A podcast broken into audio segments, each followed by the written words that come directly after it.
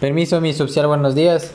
Soy el soldado Calderón Mario del 17 curso de promoción de la Escuela de Perfeccionamiento de Aerotécnicos, en el cual el día de hoy me permite entrevistarle a usted acerca de la moral y ética dentro de la profesión militar. Gracias, Body. Buenos días. Eh, la verdad te agradezco bastante por eh, haberme escogido para realizar esta entrevista. Y pues si tú consideras que mi experiencia y mis años de servicio se necesitan para compartir y conversar hoy contigo, pues muchísimas gracias y estamos prestos a responder tus inquietudes. Gracias, mi social. Mi social, en sus años de experiencia, ¿ha observado usted qué valores y principios morales obtiene el personal de su área de trabajo?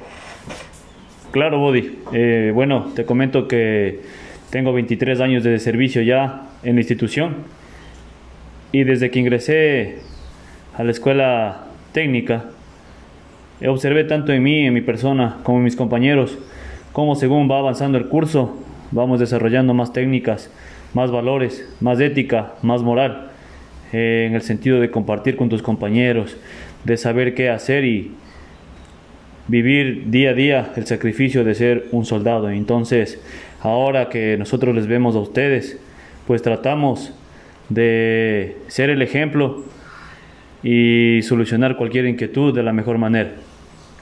Gracias, mi social. Eh, mi social, ¿qué actividades desarrolla como supervisor en relación a la moral y ética con el personal bajo su mando? Claro, eh, como tú te puedes dar cuenta, aquí en el COS 2 manejamos personal tanto para la guardia, para los operativos CAMEX. En este caso, de igual manera, está, estamos controlando situación vacunas. Y de igual manera tenemos lo que es el Escuadrón Papagayo, y el Escuadrón Cóndor. Entonces nosotros controlamos a lo que es el personal, tratando de no afectar tanto la parte económica, la parte moral, la parte familiar, haciendo que el personal rote dentro de todo, dentro de todas las, funciones del reparto. Muchas gracias, mi social, agradezco por su tiempo. Claro, Body, ya sabes, como te dije, estamos aquí para compartir experiencias, dar soluciones a los problemas. Y estamos prácticamente al servicio del personal, también al servicio de la, de la institución, a fin de que salgamos adelante y podamos cumplir la misión encomendada por el escalón superior.